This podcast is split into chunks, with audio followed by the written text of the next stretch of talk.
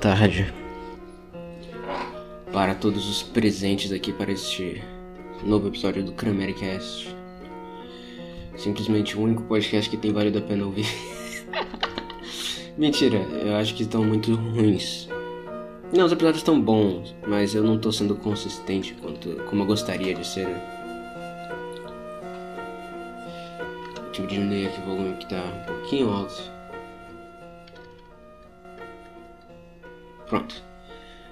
É que eu tô com fone de ouvido e eu, eu provavelmente não tô ouvindo o mesmo volume que vocês estão ouvindo. Muito foda essa música aqui, ela tem 23 minutos e meio. Será que vai dar tempo de ouvir ela inteira antes que eu queira interromper com alguma coisa? Vamos ver. Carlita Blay, 3 quartos. Enfim, cara, é, aconteceu muita coisa Aconteceu muita coisa nessas, desde o último Camarcast que eu gravei. E, aliás, hoje é dia 30 de julho, tá? Dia 30 de julho. Então tem uns 10 dias que eu não. Ou mais, tem uns 10 dias que eu postei, não sei. Enfim, eu tô, eu tô. Eu sei que eu tô. Eu não tô sendo tão consistente na entrega dos episódios. Mas. Eu vou tentar. Eu tô. É, é porque é tão, é tão, tão difícil, cara tão difícil conseguir vontade para gravar. Da preguiça, cara. É isso, eu sou muito preguiçoso. Mas enfim, muita coisa aconteceu e eu tenho muita coisa para comentar. Vocês viram é... o, o Monark falando de Barbie, cara. Isso foi maravilhoso. Mas enfim, não vou falar disso primeiro. Eu tava eu tava lendo esses tempos sobre filosofia da ciência e cientificismo. Cara, a ciência é um grande meme, cara. A ciência é um grande meme. Primeiro, você vê a, opinião mainstream de cientistas, você vê lá o Neil deGrasse Tyson falando. Aí você acha que os cientistas têm algum respeito pela, pelo conhecimento e tal, porque ele tá lá elogiando os cientistas do passado, tá elogiando Galileu, tá elogiando não sei quem. E você pensa, pô, esses caras entendem a história da ciência, né? Só que você pega para ler a história da ciência e vê que não tem nada a ver. Não tem nada a ver, cara. A ciência, o método científico é um grande meme, que foi longe demais. E eu só fico cada vez mais contra a ciência. Enquanto instituição mesmo. Porque não tem como, cara. Você, ó, vou dar um exemplo, vou dar um exemplo concreto. É, Kepler, Kepler, de Kepler. Revolução copernicana, é, sistema ptolomaico geocêntrico ou sistema é, de Aristóteles heliocêntrico. E tem, tem essas duas teorias, né? Astronomia, não sei o que todos os astrônomos da época consideravam o sistema ptolomaico, porque o sistema ptolomaico conseguia fazer previsões de maneira relativamente consistente e não existia nenhum motivo razoável para você, assim, nenhuma evidência para você criticar o modelo geocêntrico, né? Terra no centro de tudo. Aí você vê um Neil deGrasse Tyson falando do Galileu e você acha que ele é uma figura heróica, porque, porque ah não, a igreja católica, na verdade, ela é, ela queria suprimir as opiniões de Galileu, porque Galileu estava propondo um sistema que não era baseado, não era com o homem no centro, estava mostrando que na verdade nós somos é, muito pequenos em relação ao universo, não sei o que, não sei o que, não sei o que. Só que Nada disso é verdade. Basicamente nada disso é verdade. A igreja ela estava sendo apoiada por basicamente todos os racionalistas da época. Descartes, inclusive. Os astrônomos é, da época de Galileu e os astrônomos que precederam Galileu, todos eles também estavam de acordo com a igreja. Galileu não foi a primeira pessoa a propor o sistema heliocêntrico, nem a fazer contribuições para o que eventualmente foi adaptado. Eu mencionei o Kepler, né? Kepler era literalmente um pagão que adorava o Sol. E o fato de ele adorar o Sol foi essencial para ele colocar o Sol no centro do sistema solar. Porque, né, o Sol, ele adora o Sol, o Sol tem que estar no centro, porque o Sol é muito importante, não sei o que. Fazer as orações dele, o, o que for. Ninguém fala disso. Eu estudei lá no primeiro ano, as leis de Kepler. Ah não, porque o raio tempo quadrado sobre raio cubo é constante, não sei o que, não sei o que. Sim, tudo isso é verdade. Só que o Kepler só chegou nessas conclusões porque ele assumiu que o Sol estava no centro do sistema solar. E por que ele assumiu isso? Porque ele era um pagão. E assim, a igreja, ela estava sendo bem racional. Ela estava sendo bem racional. Ela estava levando em conta não só os argumentos científicos que o Galileu tinha, como ainda as consequências sociais, éticas, etc e tal. Tinha, tinha tudo para ser uma, uma instituição que todo mundo. É, uma, uma defesa institucional que todo mundo paga para hoje em dia, né? Mas não. Você vê o Neil, de novo, você vê o Neil deGrasse Tyson falando de Galileu. E é essa merda genérica aí. Cara, isso eu já tinha uma ideia, porque muito tempo atrás eu, eu ouvi e li ouvi o podcast do, do Luke Smith, Not Related, falando de pseudociência. E eu li o, um livro chamado é, Against Method, do Paul Feyerabend. E eu peguei para reler. É um livro muito engraçado, muito mais engraçado do que eu lembrava. Mas eu peguei para ler também mais coisa de filosofia da ciência, tipo Kuhn, Thomas Kuhn, é, Popper. Popper é uma merda, cara. Popper é muito ruim. Popper é muito ruim. Mas depois eu. Aliás, talvez me fale disso. Que Popper é muito ruim. É. O Popper. Tá, vou falar do Popper. Popper, ele tinha uma visão heróica do cientista. Para ele, o cientista era tipo uma figura. que tava sempre. É, era meio que um Sísifo, sabe? Tentando humilde pra caralho, tentando provar que a própria coisa que ele propôs é falsa. Ah, ele tá tentando falsificar, não sei o que. E o cientista tem, tem uma. tem uma. tem uma força de conseguir ir contra a pressão, é, as pressões sociais, de. e contra o próprio. o próprio ego, sabe? Só que na realidade o cientista não segue o método científico. O cientista bom, no caso, o, o cientista revolucionário, o, o, Galileu da vida, o, o, sei lá, o Bohr da vida, o Max Planck da vida, o Einstein da vida, eles não, eles não fazem isso. Frequentemente, o que dá certo na história da ciência é um cara que é muito teimoso, muito cabeça dura, que quer muito que a teoria dele seja verdade. E quem fala bastante disso é o Thomas Kuhn, na estrutura das revoluções científicas. Ele dá vários exemplos. Mais exemplos do que Fireband, inclusive, só que eu prefiro a maneira como Fireband argumenta. Mas o, o Kuhn, assim, ele dá vários exemplos, eu não vou lembrar de todos. Mas ele fala de Copérnico, ele fala de. É, do experimento de. É, Michaelson Morley, que foi aquele de, da velocidade da luz, que provou que o éter não existia. Ah, ele falou do Maxwell. Maxwell que simplesmente fez algumas das equações mais bonitas do eletromagnetismo, as leis de Maxwell. Isso é coisa relativamente recente, cara, tipo, segunda metade do século XIX. Tem outro exemplo muito bom que é do, do Proust, a lei de Proust. Talvez em, em química se lembrem disso, mas é das proporções. Pera, é essa a lei de Proust?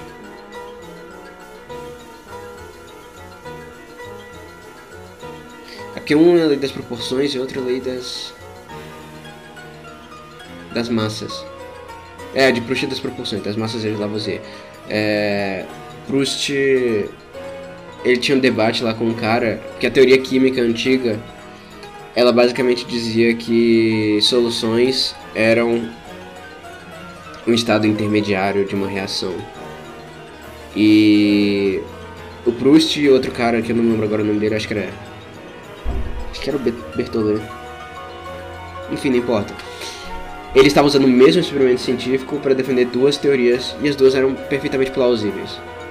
Só que é, precisou do Darwin, que nem era um. Oh, Darwin não, Dalton, que nem era um químico, para resolver, entre aspas, essa, essa discussão. E detalhe, a lei de Dalton também não era a coisa mais empiricamente razoável naquela época, e demorou pro Dalton ser aceito. Ou seja, toda vez que tem alguma coisa nova na ciência, demora para ser aceito. Exceto quando se trata de Covid, né? Aí ciência é ciência. Science is real. É.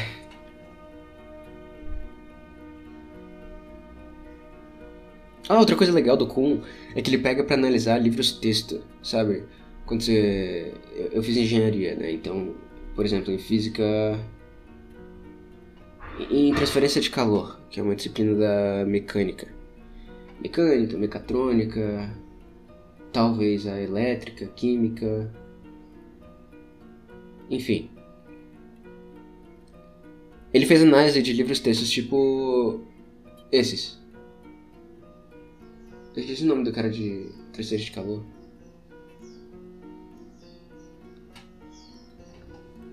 Hum. Deixa eu ver.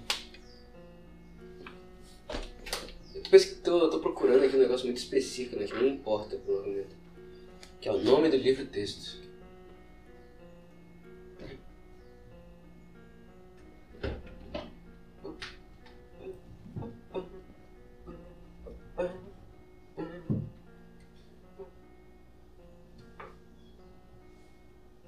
Ah, não importa. É, graças a Deus já esqueci o nome desses caras. Significa que a universidade tá. A diálise de universidade tá funcionando. Enfim, ele pega esses livros textos que ensinam os conceitos pros, pros futuros. pros futuros cientistas, futuros engenheiros e tal. E ele vê que não tem. que basicamente a cada é, é, nova revolução científica eles reescrevem a história, basicamente. Ah, não, porque na verdade eles tentam fazer tipo ser um desenvolvimento contínuo e bonitinho, sabe? Como se o conhecimento fosse adicionado aos poucos, mas não. Toda vez que tem uma descoberta muito significativa, os caras ficam perdidos. Aí tem um monte de. Eles ficam tacando merda na parede até colar alguma coisa. Entendeu? Basicamente isso. E o Kun fala, fala bem disso. É, é, eu não concordo totalmente com o Kun, mas. É, tem muita coisa interessante naquele livro. Tem muita coisa interessante. Ele faz uma analogia política também, tipo. Ele define um paradigma como esse.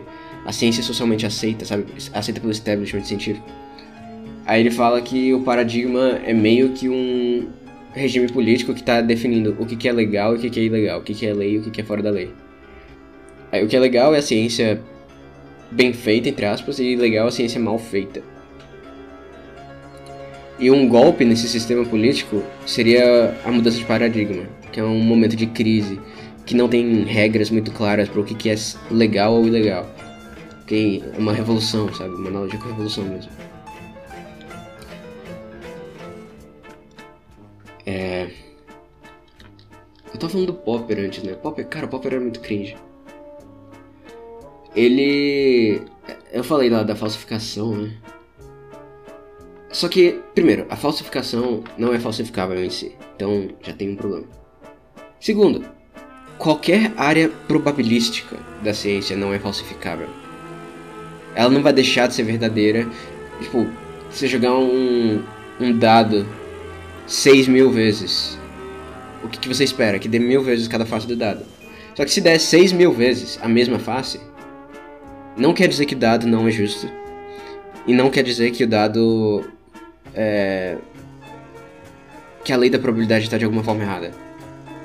Ou seja, não é falsificável. Não tem como você falsificar uma teoria probabilística. Então a teoria probabilística sempre vai ter um, uma parte teórica que é intrínseca a ela, sabe? Mas o maior absurdo é que na vida real o cientista não tá tentando falsificar as próprias ideias. Isso é ridículo. Isso é ridículo.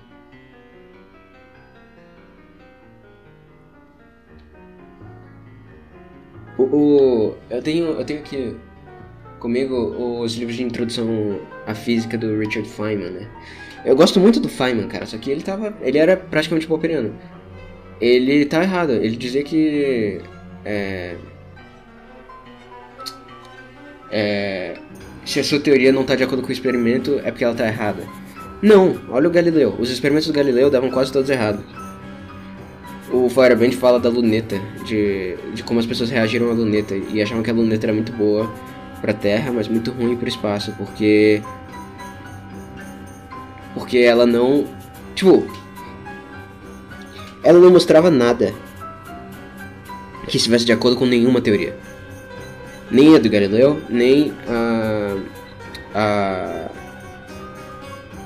O Galileu não sabia explicar os dados que ele estava vendo, que não eram os ptolomaicos, só que não estava de acordo também com o que ele esperava. E outra coisa, a luneta é um exemplo também muito engraçado. Imagina um análogo moderno da luneta seria Digamos que o cientista na. sei lá. um país do. da Europa Ocidental aí qualquer. O cientista na Irlanda inventou um colisor de partículas que provou a teoria relativística errada. Provou que a relatividade não está certa.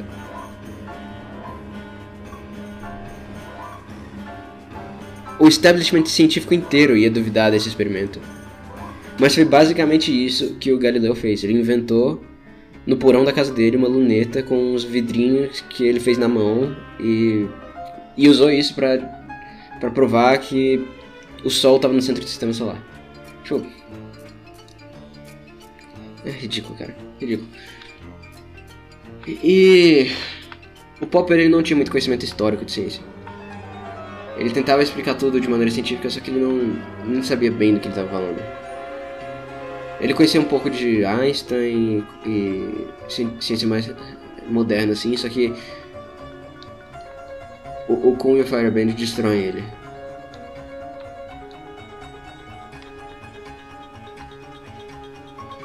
O problema do Kuhn, inclusive, eu acho que o Lakatosh até falou isso, é, é que é perfeitamente possível. Ó, pro Popper, coisas tipo psicanálise e materialismo dialético não poderiam ser considerados ciências. Porque. É, não importa o resultado que a análise tenha, eles vão sempre se justificar. Por exemplo, é, dá um exemplo da escola de Frankfurt, na verdade. O o Adorno, no livro The Authoritarian Personality, ele fala que sadomasoquismo é um reflexo de personalidades autoritárias, então. É, e de regimes autoritários, consequentemente, porque as pessoas é, conseguem o regime, etc e tal. Tá. Só que aí ele faz uma pesquisa empírica nos Estados Unidos que não tem nenhuma nenhum autoritarismo é, óbvio. Tipo, as pessoas. As pessoas meio que. Tipo, é, isso é nos anos 50 e 60, ele tá no meio da geração beatnik hippie, sabe? E ele encontra um monte de, de personalidades autoritárias, né? Aí ele diz: Ah, não, não, não. Você tá vendo os dados aqui? Na verdade, não é que eles estão indo contra a nossa teoria. Mas isso só quer dizer que, na verdade, essa sociedade está manifestando autoritarismo de outra forma e o fascismo é iminente. Esse é o papo que o, que o, Adorno, que o Adorno faz. E. Esse é um exemplo mais óbvio ainda seria do Freud. Ah, você se casou com uma mulher que parece sua mãe? Complexo de Édipo. Você se casou com uma mulher que é totalmente diferente da sua mãe? Hum, você está reprimindo seu complexo de Édipo.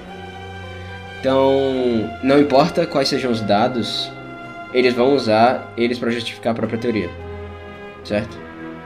É isso que o Popper faz de crítica ao, ao a essas pseudociências, né? Só que o, o Kuhn, basicamente, ele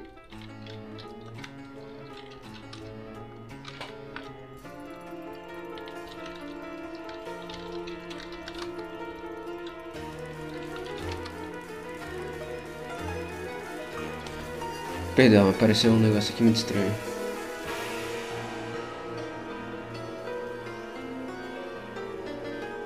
Tá. É. Não é muito importante. Que estão falando, meu Deus? Essa música é muito boa, cara. Ah, tá, tá, tá. Era do Popper o Popper estava fazendo crítica na né, psicanálise, materialismo histórico e tal. Só que o Kuhn, ele provou que nós enxergamos os experimentos de maneira diferente. Tipo, eu enxergo um experimento como dando tais dados e, outros, e outra pessoa enxerga o mesmo experimento como dando outros dados. Só pensar no exemplo do Proust e do Berthollet que eu falei antes. Era o Berthollet? Era, eu acho. Mas tá. É... Então nós usamos os mesmos dados para justificar coisas diferentes, igualzinho o, o, a psicanálise faria. E a existência, a, a validação da psicanálise é tão grande que existem correntes psicanalistas até hoje. Existem correntes é, marxistas até hoje. Existem correntes. Vamos falar só da psicologia. Tem correntes da psicanálise, tem correntes da é, comportamental, tem humanista, tem psicodrama, tem não sei o que, não sei o que, não sei o que. É, psicologia analítica, etc, etc. Todas elas estão coexistindo. Então, são vários paradigmas que estão existindo ao mesmo tempo. E eles conseguem dialogar entre si. Se você pensar no caso do Jordan Peterson, ele usa de ferramentas tanto de, de comportamental quanto é, é, quanto Jung, quanto humanista, tá sempre falando do. do. não do Rollo May, do outro cara.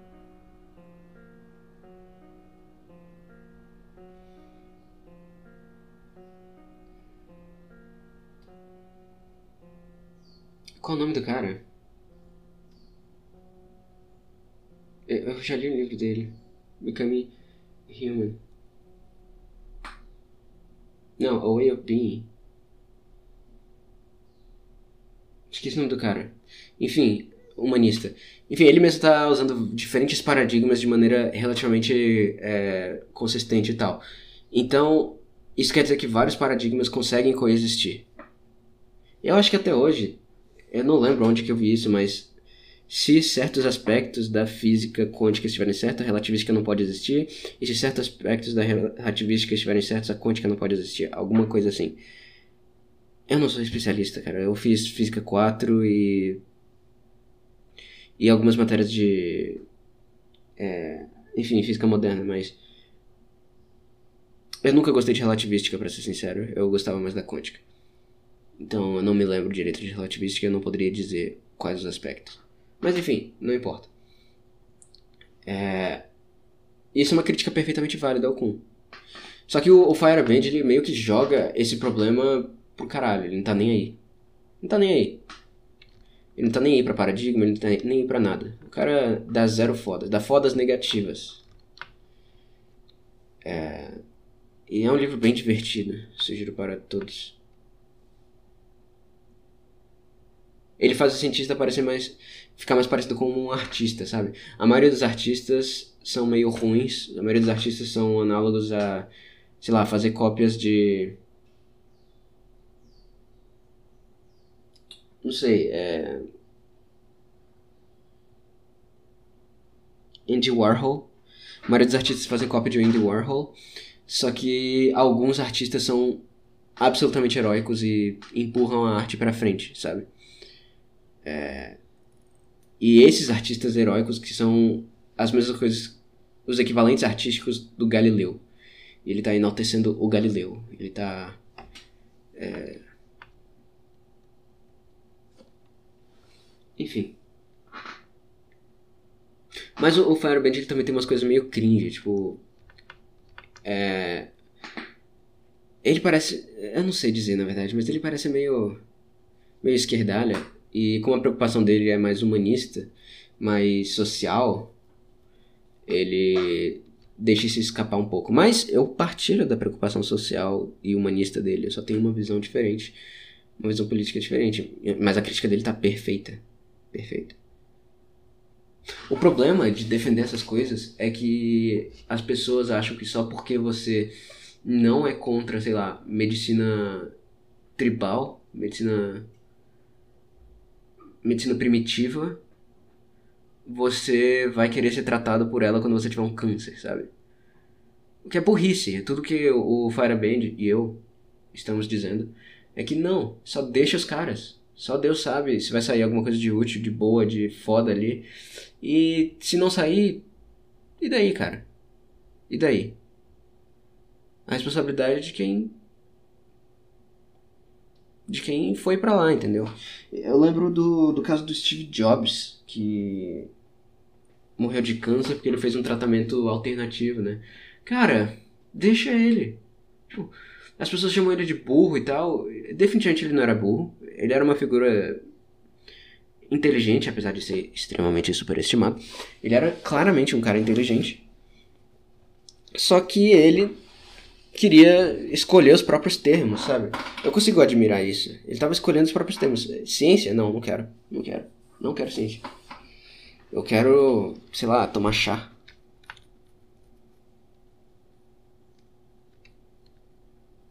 Cientistas, eles tendem a ser muito autoritários, cara. Tendem a ser muito autoritários, é uma coisa que o Hayek já falava. Inclusive, eu tô lendo o livro do Hayek agora.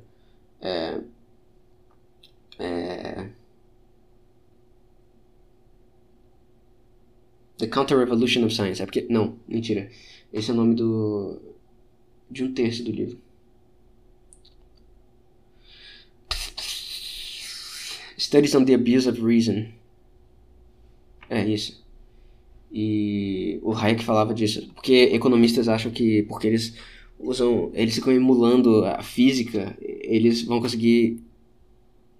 É, planejar a sociedade e a economia, o que não faz o menor sentido. Aí quando você tem um cara tipo o Roosevelt no poder, você vê os problemas disso. Eugenia, é, New Deal, entrar em guerra, esse tipo de coisa. É, cara. E essa é a minha reclamação sobre ciência. Ciência é um grande meme, né, cara? Ciência é um grande meme. Olha o que tá sendo a justificativa com os caras que estão morrendo por causa de vacina. O filho do LeBron James, né, teve um problema de coração, né? Convenhamos, vacina, né? Eu tenho uma imagem da Débora G. Barbosa, assim, apontando pro braço quando... para não falar vacina explicitamente. É, imaginem isso. Eu, eu vou, vou, procurar essa imagem, ver se eu coloco no thumbnail. Mas, cara, sei lá, qual vai ser a consequência disso daqui a uns, umas décadas aí? Eu não tomei vacina, graças a Deus. Daqui uns anos o meu esperma vai valer mais do que diamante, né, cara?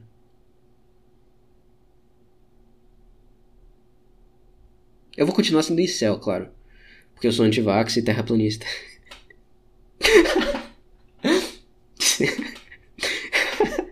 Sêmen incel vai ser, vai ser a maior porque, porque só os incels, né, não tomaram vacina.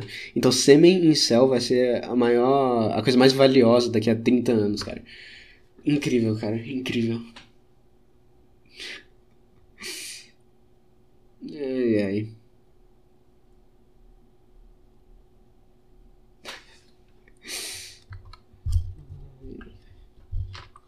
Seu burro! Burro! Seu idiota! Isso aqui foi sem querer, cara. Eu fui pegar aqui o microfone. Porque ele tava em cima do. do... em cima do mouse. Ai, ai. Eu tô aqui com o, o negócio. Cara, é. é... Eu tenho que falar do Monark, cara. Eu tenho que falar do Monark. Eu li aqui um, um botão. Esse botão aqui. Acorda, cara! Acorda, gente! Acorda! Tem que ser sua mãe ser presa pra você acordar, porra! Acorda, caralho! Acorda! Ai, cara, o Monark. Cara, o Monark tá sendo uma decepção muito grande. Eu gosto dele, eu acho que ele é um cara inteligente. Só que ele é extremamente preguiçoso. E ele tem uma síndrome de novo acordado que me irrita muito. Jesus, como isso me irrita. É a pessoa que acha que descobriu todas as verdades. Tomou a Red Pill e agora sabe tudo. Aliás, eu tava vendo um vídeo do Platinho falando sobre isso.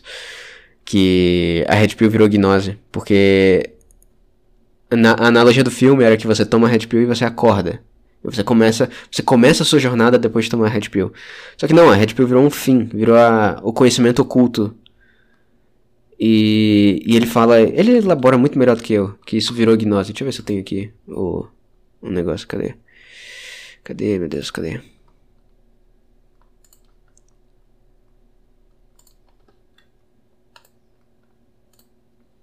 Porra, dois minutos é muito tempo. Eu já fiz uns Deixa vídeos explicando isso daí. Tem mais de uma perspectiva pela qual explicar isso. Uma delas é dialética do esclarecimento do Doran Horkheimer. Esquece isso, vou explicar de jeito mais simples. Eu sou contra Horkheimer, mas tudo bem. Red Pill, Blue Pill, vocês conhecem. Red Pill é, você sai da Matrix, vê a verdade. Lembra do filme? Toma Red Pill, aí você vai ver com fundo vai a toca do coelho. O que isso quer dizer? Red Pill é o começo de, uma começo de uma jornada. Você acorda. Isso! Não é que você acordou e daí acabou. Não, não. Você acorda e daí você vai descobrir a verdade. Você nem consegue começar a descobrir a verdade sem acordar. Então Red Pill é pra acordar, pra daí Isso. você ir atrás da verdade. Não é uma pill a verdade. Entendeu? Blue Pill é o quê? Ela é uma pill. Tomou? Acabou. Acordou numa vida boa, top. Escolhida. Gostinho da picanha. Então, Gostinho da picanha. que, que você É bom porque isso pode ser uma referência tanto ao filme quanto ao Lula. vê nos Red Pills? Você vê eles tomando o que eles acham que é Red Pill, a maneira do Blue Pill, que é assim, tomei, agora eu sei a real sobre as minas. Exato. Eu sou o Red Pill. Eu sou o Red Pill. O cara falar isso é sintoma. Tipo, ninguém é Red Pill no Matrix.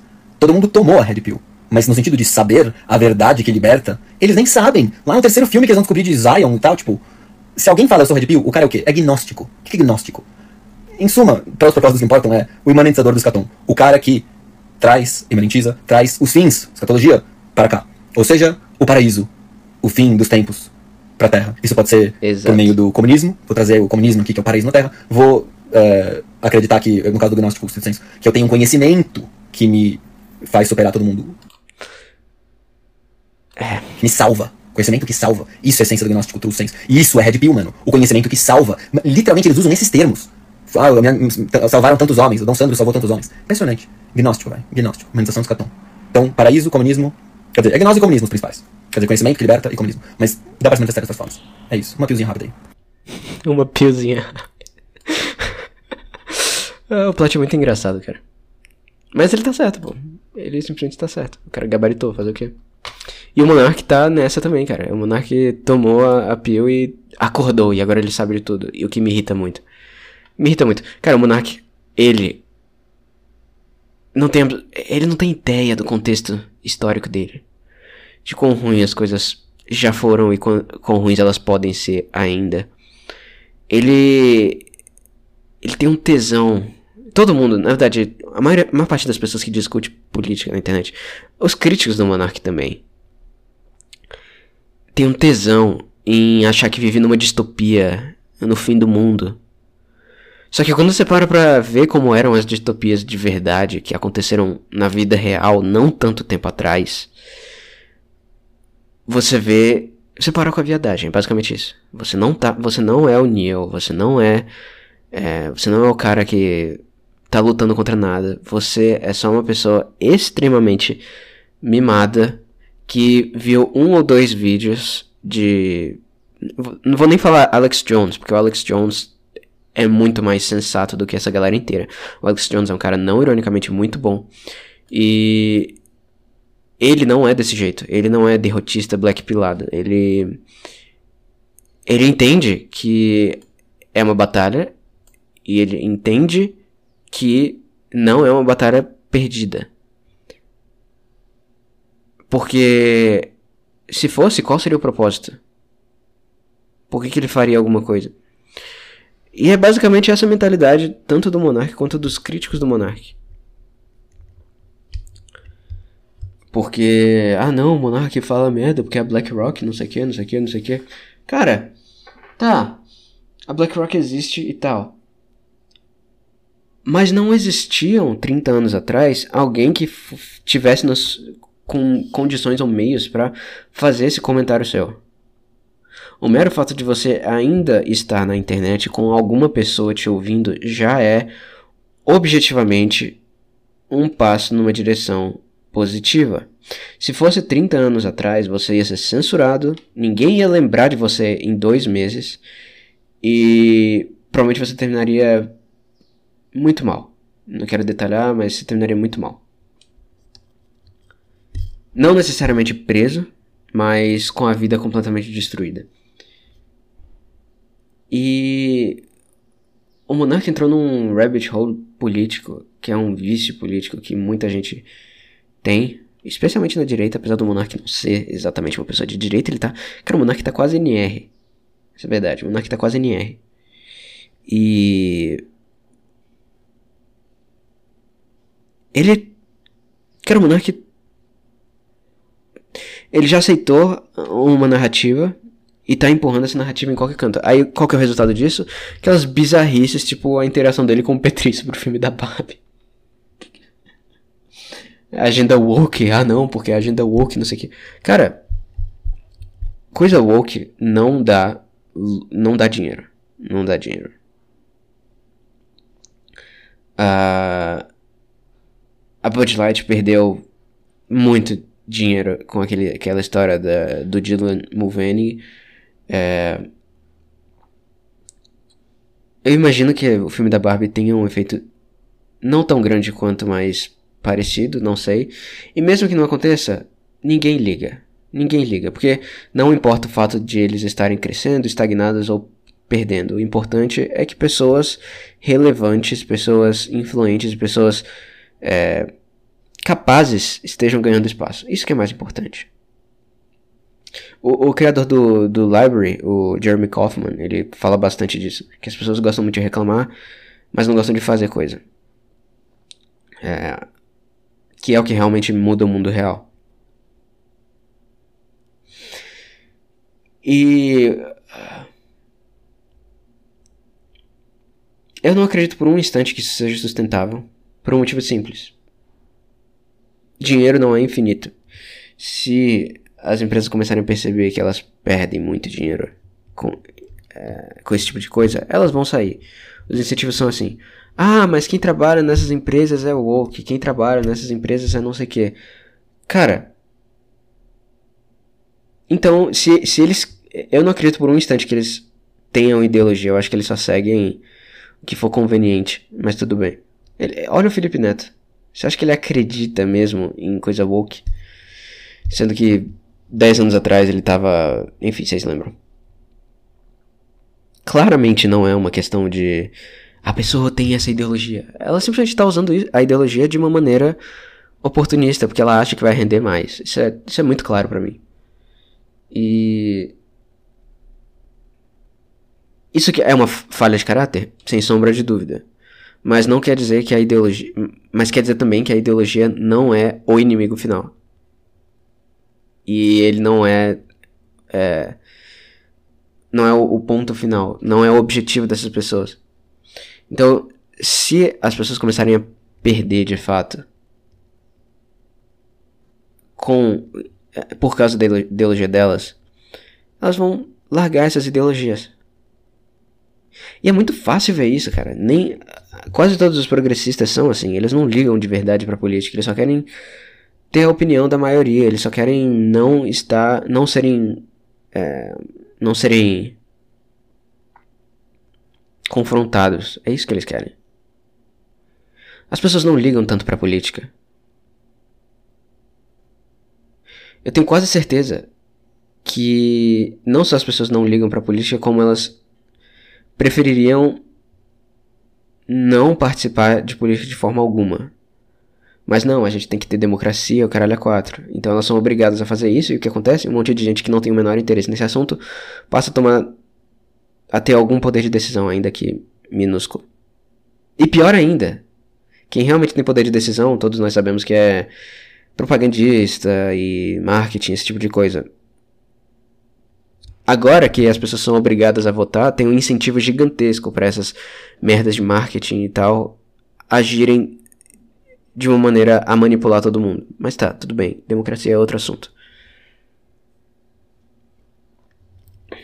Então, quando você para pra colocar. O meu ponto aqui, quando você para pra colocar em perspectiva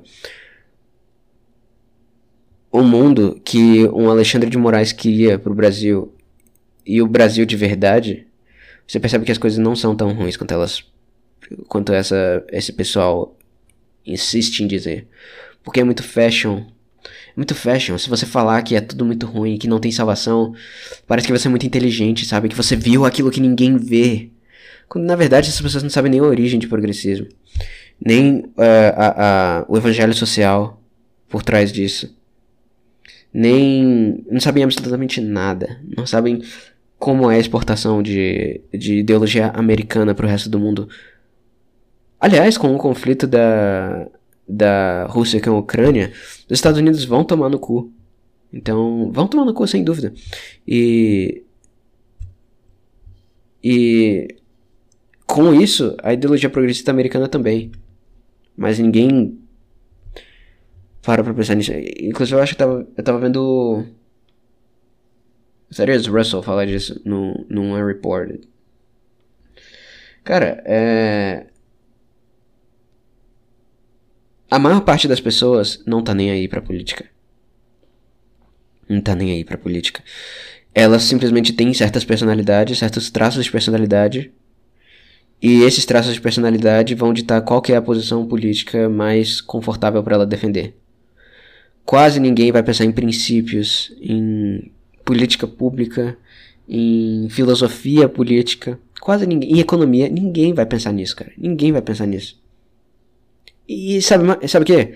Eu acho que tá tudo bem. Eu acho que a pessoa tem que viver primeiro, tem que descobrir o que, que ela. Descobrir os próprios interesses, descobrir a própria personalidade. E só depois, se ela tiver interesse, é, ela mexe com essas coisas, cara. Eu prefiro muito mais alguém que tenha alma de fato e uma opinião política diferente da minha a alguém que só repete slogans, mas tecnicamente está mais próximo da minha posição política. Prefiro mil vezes isso, cara. Eu odeio, eu odeio pessoa que não tem, que parece que não tem alma. Mas é isso que o pessoal gosta. Gosta de ouvir podcast, de gente, entre aspas, acordada e repetir. Só que é uma ingenuidade muito grande, cara. É uma ingenuidade. Quem diria que a Red Pill seria a maior das Blue, blue Pills, né, cara? Black Pilado também, outro Blue Pilado da, da porra. É a mesma coisa, Black Pill e Blue Pill. Mesma coisa. Você tá se conformando igualmente.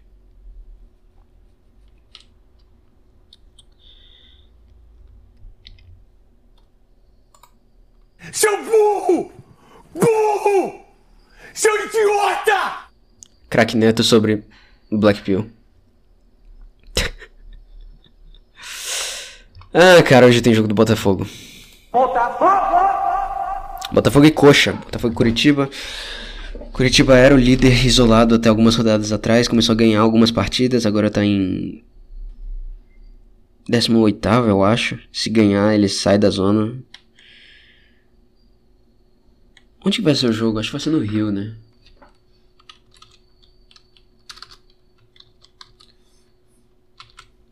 É muito estranho digitar só com uma mão, cara. Que com a outra eu tô segurando o microfone. É... É o jogo no Rio. A gente. Eu acho que a gente ganha, só que não vai ser jogo fácil, não. Não vai ser jogo fácil.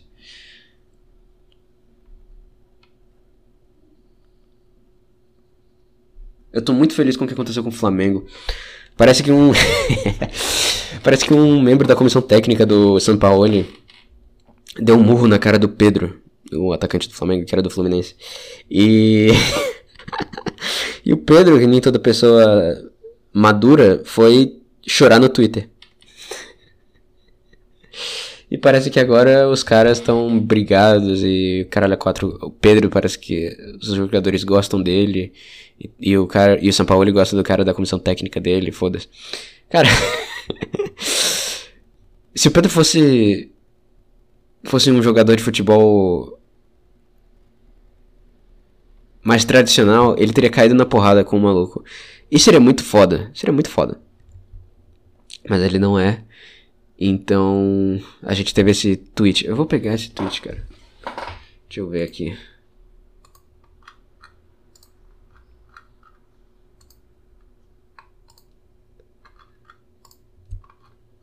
Ai, ai, ai.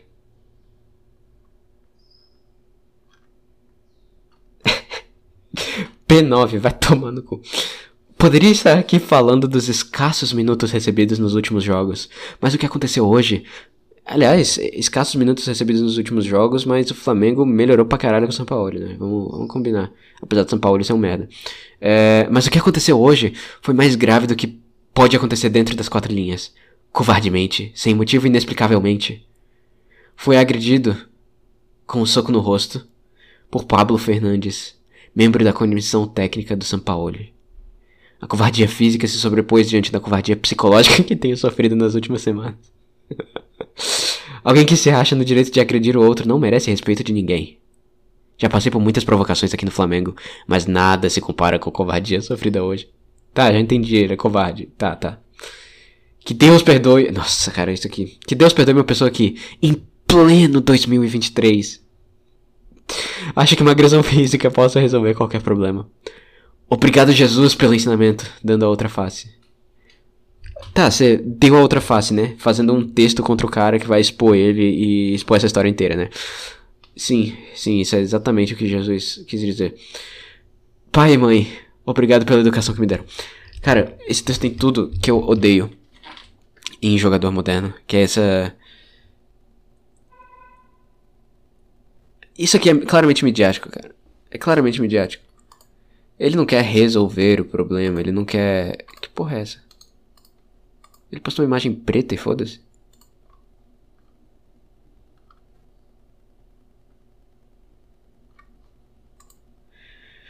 É, enfim. O cara quer ser bonzinho, quer colocar uma imagem muito limpa, quando ninguém tem uma imagem limpa assim. É, quer pagar de humilde e tal. Eu não gosto de figuras tipo Romário e, e sei lá.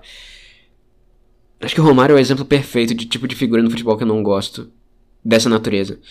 Mas isso aqui é igualmente canceroso, cara. Pelo amor de Deus. Não. O herói.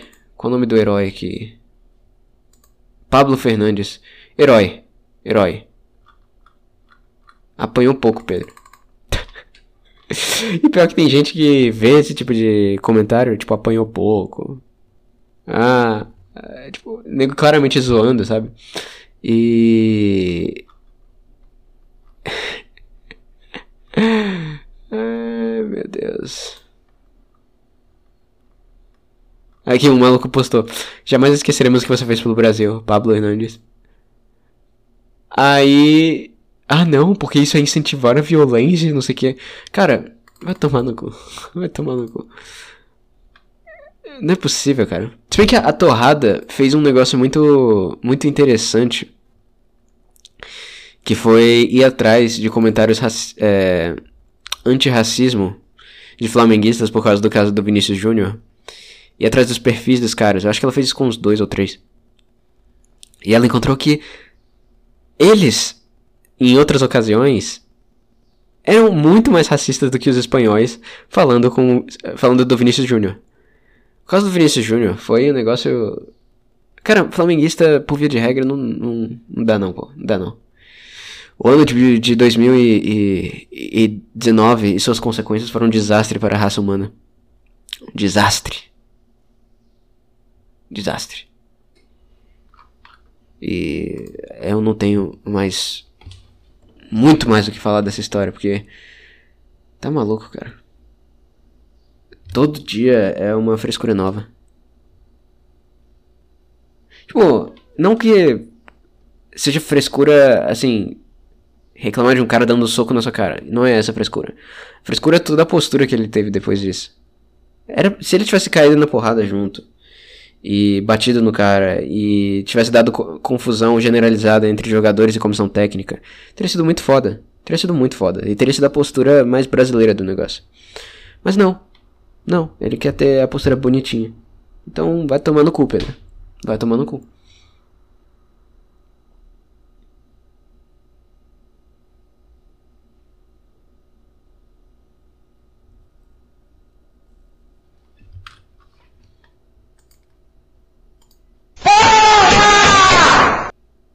Exatamente, Alboguete. Vai tomar no cu. A vagabunda capivara. Era pra clicar no outro, mas serve também. É. Cara. Monark. Flamengo. Cara, Monark. Ele sempre me lembra de arrumar o próprio quarto, sabe? Porque o, o cara claramente tá completamente. Porque ele. Não, não arruma a própria vida, cara. Ele, ele quer opinar, quer. é, sabe aquele meme do cara de. Always Sunny em Philadelphia? ligando os pontos lá, as imagens no no quadro dele pra falar de alguma conspiração, aquilo é o Monark. E tem que começar por si mesmo, cara. Tem que começar por si mesmo. Tem um canal muito bom, inclusive no YouTube que eu descobri recentemente, que é Gerbert Johnson, é o nome do cara. Esse cara é muito bom, é um cara que entendeu isso perfeitamente. Ele tem um segundo canal que também é o canal principal tem umas produções, tem maior valor de produção, e o segundo é mais ele comentando as coisas. Acho que vale a pena dar uma olhada aí se vocês tiverem interesse no Gerbert Johnson. Gerbert Johnson, acho que é o nome do canal. Nem sei se é Johnson na verdade, mas enfim, não importa.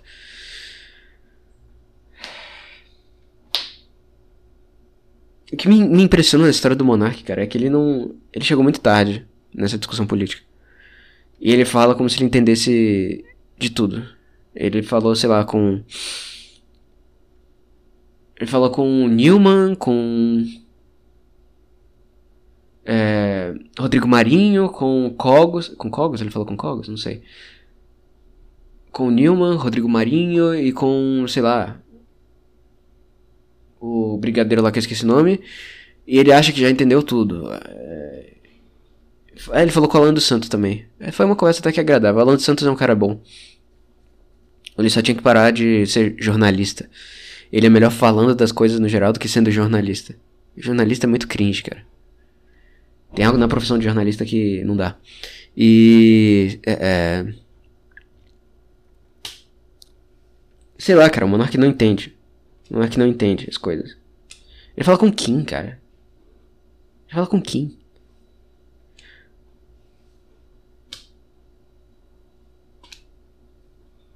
Eu lembro do Kim desde antes dele ter atravessado o Brasil naquela naquela naquele ato de messianismo forçado que ele teve com camisa do Rothbard, que ele provavelmente nunca leu uma linha. Eu lembro de tudo isso, cara. Eu lembro do Paulo Batista. Vocês lembram do Paulo Batista? Paulo Batista foi o primeiro shitpost, shitposter na política e isso foi em 2014.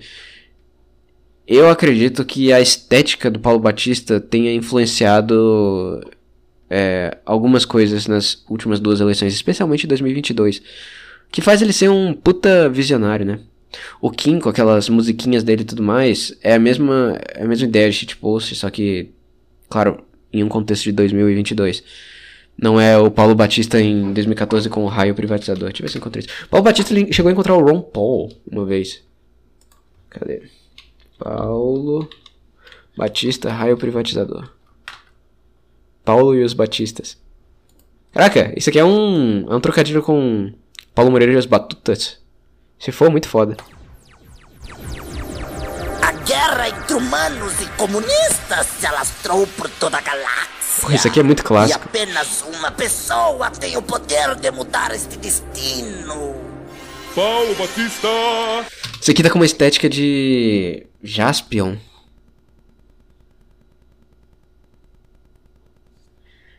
É, alguma coisa nesse estilo. E ele foi a primeira pessoa a se chamar de mito, tá? Aqui, ó. Paulo e os Batistas.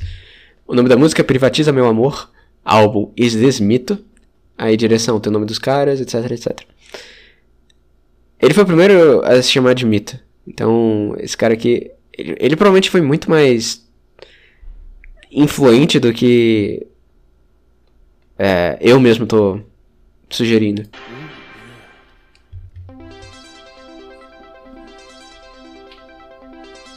Nessa época o Bolsonaro ainda era tipo um cara muito específico. Eu lembro que eu, que eu, eu segui a página do Bolsonaro em 2013, só pelo, pelo meme, que ele era um cara engraçado, só isso. E tinha aquele. Como que era? Tinha umas páginas do Facebook memes do Bolsonaro também que eram extremamente de nicho. Enfim, não importa. É muito antes da história de mito. Maconha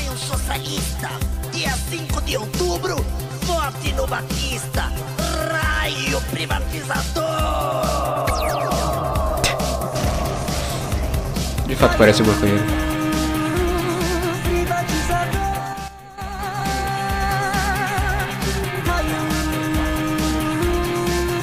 Nossa, agora que eu notei que deve estar baixo o som, né? Eu aumento na, na edição, foda-se.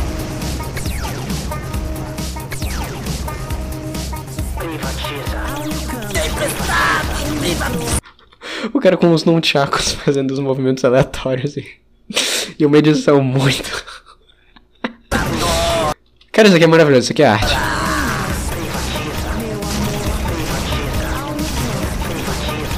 Privatiza o metrô, privatiza a Unesp, privatiza meu amor. Eu acho que é isso. Minha memória para essas coisas. Eu queria ter essa memória, no geral.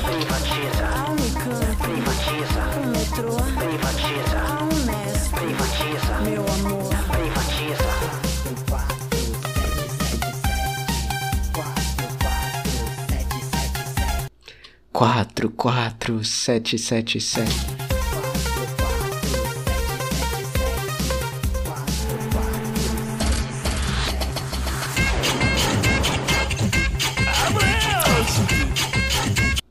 Caralho, Gangnam Style, cara.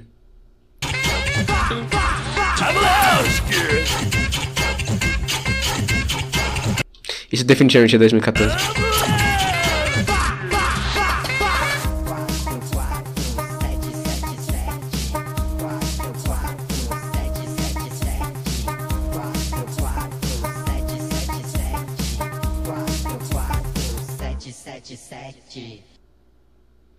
Isso aqui foi. Isso é melhor do que os vídeos do Kim de, de- da última eleição de 2022.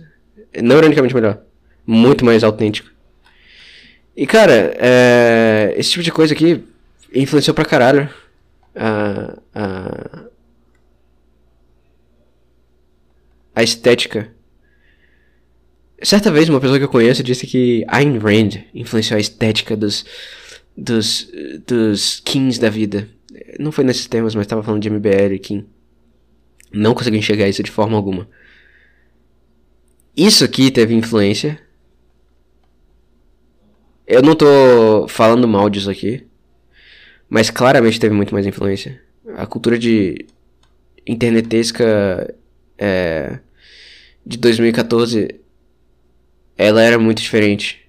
Mas isso aqui é basicamente um shitposting, cara. Isso aqui podia ser de 2020. O Monark com certeza não, não, não faz ideia desse tipo de coisa. Especialmente. É... Política brasileira eu também não entendo tanto, pra ser sincero. Mas eu lembro das coisas que eu vi. É, e o Monark. ele lembra das coisas que ele viu. E teoriza sobre as coisas que ele acha que ele viu. É foda, cara. Eu gosto do Monark, mas tá difícil de defender ele. Não pelos motivos que todo mundo fala. Ah, não, porque a, a Barbie. Porque eu acho que. Ele, ele sugeriu que o governo russo não tava querendo que. tava conspirando contra ele, alguma coisa assim. Eu não me lembro, cara. Mas esse é o nível de, de ilusão do cara. Ele tá completamente. Completamente. Ah, a próxima sugestão é acadêmico de Milton Friedman. Deixa eu ver.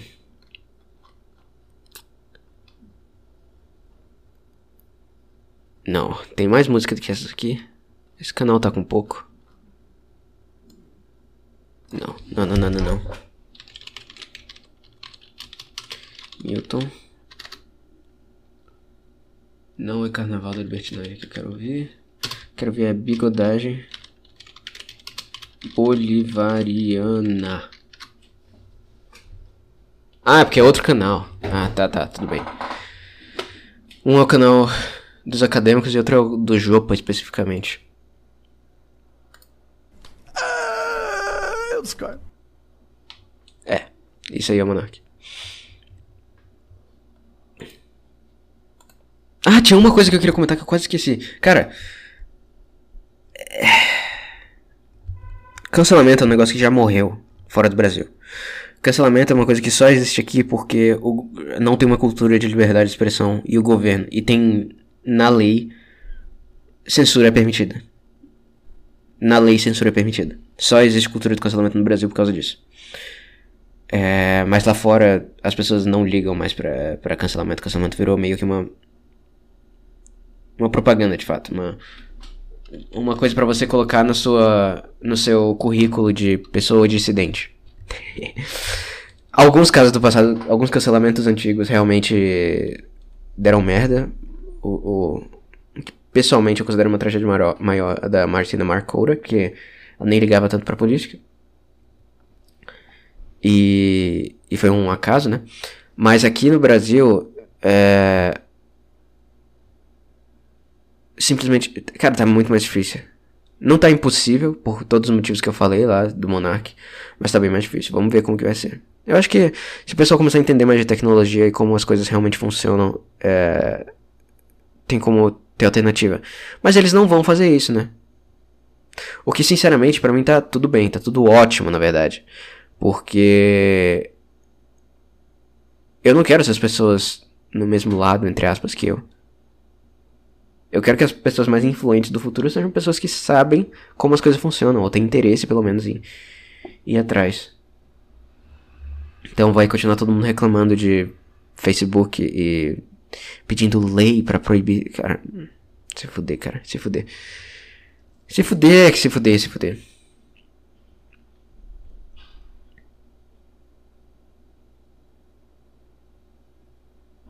Cancelamento é um negócio tão. Nada a ver, cara. Ó, ó, um exemplo perfeito. Perfeito. Fora da, de lugares americanizados, cancelamento nem faz sentido. Autor de Samurai X, do Gibi, Nobuhiro Watsuki. Que aliás eu tava, eu tava dando uma olhada no desenho porque eu descobri que vai ter um remake. Muito foda, cara. Samurai X realmente foi uma das poucas coisas, poucos desenhos que eu assisti. Não quando eu era criança, mas mais adolescente, já tenho mais memórias dessa época. E me influenciou de fato. É.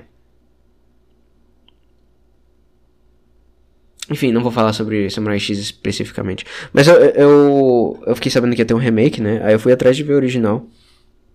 E. Pra comparar com o remake e tal. Não assisti os episódios do remake ainda.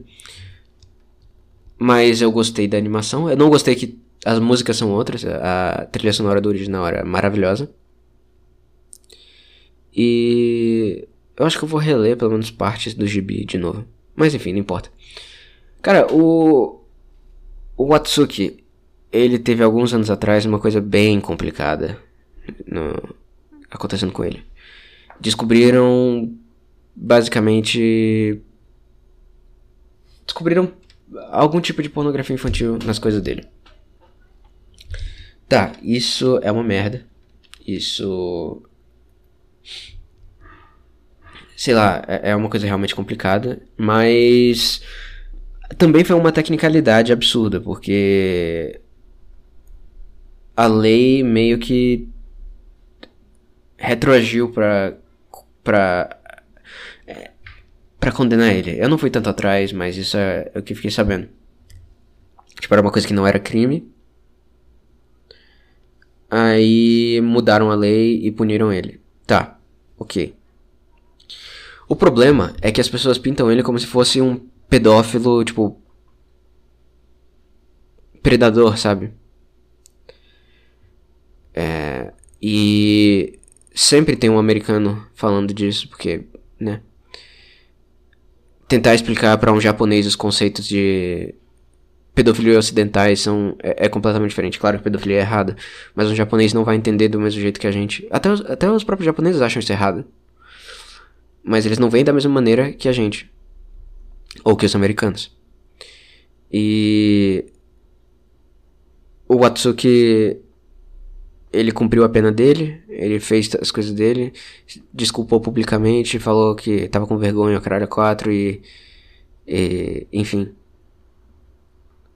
Só que chega no Ocidente, chega nos Estados Unidos e transformam ele num Jeffrey Epstein quase. Tipo, Graças a Deus no Japão não tem cancelamento porque ele continuou a história que ele já tava no caminho de fazer, né? Que era o Hokkaido, o novo arco de Samurai X. E cara, mas o que eu acho que é o ideal para pessoas que não entendem o conceito de pedofilia do, do, do Oriente, isso eu me incluo porque eu não entendo nada do Japão. Teve o Sky Williams, que era um Smasher que foi cancelado, ele falou certa vez que, ainda que o melhor jogador de um boneco de Smash fosse um literal criminoso, eu ainda estaria disposto a ouvir o que ele tem a dizer sobre o jogo. Então, a obra do cara tá acima do que ele é. de quem ele é. É algo mais ou menos nessas linhas. E eu me incomodo demais com a maneira como as pessoas moralizam isso, porque eles esperam que o criminoso tem, tem que pagar a vida inteira para sempre, de todas as maneiras que ele que for capaz. E, e, assim, de uma maneira. É sádica, isso é sadismo, cara. A direita tem muito disso é, com coisa tipo pena de morte, tortura e tal. Só que a esquerda tem. O jeito que a esquerda faz, eu acho que pena de morte seria mais piedosa, sabe? Porque eles. Não basta a consciência do cara que tá sempre matando ele. Não tem como fugir da consciência. Não tem como fugir. A não sei que o cara seja um psicopata, que definitivamente o, o Atsuki não era. Não tem como ele fugir. E ainda por cima a pessoa tem que pagar, tem que ser lembrada o tempo inteiro. Tem que viver com isso o tempo inteiro, pesando ela e. É, é foda, cara. É foda. Eu não entendo. Eu não entendo essa mentalidade. Eu. Eu acredito em perdão e acho que com a, com a justiça não não se mete, assim. Isso é uma questão da, da pessoa com a própria consciência com a justiça, sabe? Eu não, não acredito em, em moralização, em fazer justiça com as próprias mãos. Não acredito nisso. Não acredito em pena capital, não acredito em pena de morte. E isso é uma crítica tanto à maneira como a direita quanto a esquerda é, levam esses assuntos. Mas o sadismo particularmente da esquerda, cara. É uma coisa que assusta porque eles passam como se fosse. Eles usam a vítima pra. Tipo.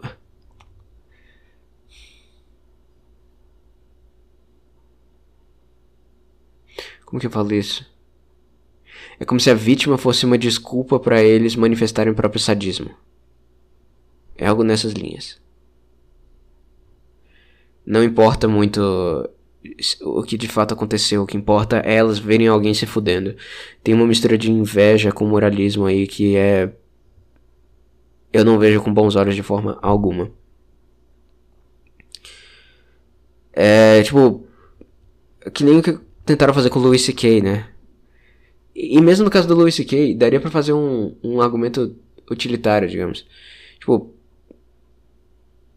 Ainda que ele tivesse sido culpado das acusações, que convenhamos, eram bem medianos para os níveis de Hollywood. Vale a pena você abrir mão do talento de um cara que nem o Louis C.K. por causa de um moralismo tão fraco, tão. que vai passar em duas semanas, sabe? E outra coisa particularmente irônica dessa história. Essa questão de consciência é o tema. Homem versus consciência é tema da obra do Watsuki. Rurouni Kenshin, Samurai X, é literalmente o Kenshin tentando entrar em termos com a própria consciência dos ensinamentos que ele teve na, na escola de Kenjutsu dele e com o que ele fez durante a, a Revolução. A Revolução. É, eu não sei o nome normal dela, mas é Bakumatsu. A Revolução que basicamente deu origem ao Japão moderno. É literalmente o homem contra a própria consciência. E, assim, ver fãs do Atsuki querendo cortar a cabeça dele, tipo. Você realmente tirou alguma coisa da obra dele ou você. É. Ou você simplesmente tá. Cedendo aos seus desejos de consumir. Ah, consumir, vou. Cons vou, vou. Eu tenho que ver todos os animes, eu tenho que ler todos os gibis, os. Tipo, cara. Deixa o cara pros demônios dele. E torcer pra ele. Torcer pro melhor acontecer pra todo mundo, né, cara? Torcer pro melhor acontecer pra todo mundo. Por que, que eu tava falando do Atsuki? Não lembro, de verdade. Era do remake? Eu falei do remake, né? Mas por que, que eu falei do remake? Eu não sei. É. Quanto tempo deu? Pô, deu uma hora e doze. Tá, tá. Eles moram em onze, porque eu fiquei um tempo sem falar nada. Ah, tá bom, cara. É. É isso, o episódio do Cast. Eu espero que tenha sido. Espero que tenha sido bom. Eu acho que. Deu pra falar de bastante coisa. Cara, falei de filosofia da ciência. Não tava nos meus planos falar disso. Mas enfim. É isso, cara. Muito obrigado aí pros ouvintes do Cast desse episódio. É, visitem cramericast.xyz. E. É isso. E fiquem aí com. Bigodagem Bolivariana dos Acadêmicos de Milton Friedman. Que eu. Estava citando não muito tempo atrás. É isso, amigos.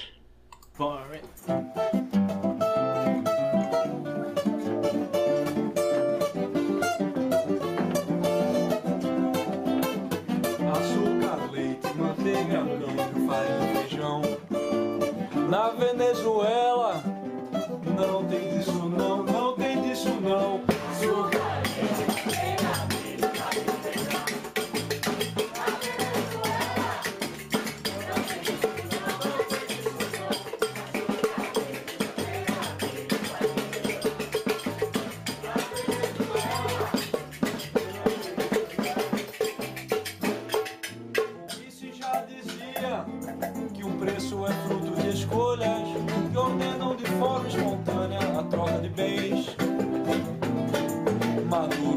imaturo, tentando prever o futuro, foi centralizar e entrou de bigode no muro. Esnoba o conhecimento, faz congelamento de preços. O povo que sofra com o desabastecimento.